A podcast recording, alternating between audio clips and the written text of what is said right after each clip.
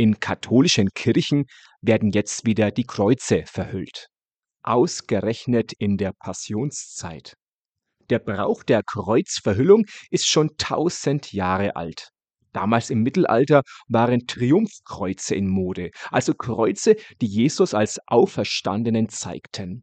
Oft waren diese Kreuze vergoldet und mit Edelsteinen beschmückt. So ein Kreuz passt tatsächlich nicht in die Karwoche. Deshalb verhüllte man die Kreuze und macht das bis heute. So ein verhülltes Kreuz macht uns auch darauf aufmerksam, dass Gott in unserer Welt manchmal wie versteckt ist. Sogar Jesus hat am Kreuz Gott schmerzlich vermisst und gefragt, Gott, mein Gott, warum hast du mich verlassen? Es scheint eine Eigenschaft Gottes zu sein, dass er uns zeitweise verborgen erscheint.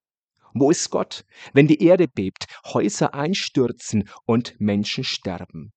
Gottes Wirken in unserer Welt scheint manchmal wie verhüllt.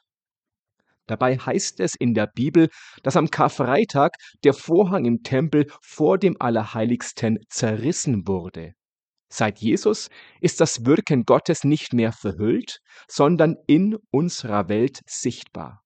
Jesus hat gezeigt, Gott ist viel menschlicher, viel sichtbarer und näher, als wir oft glauben.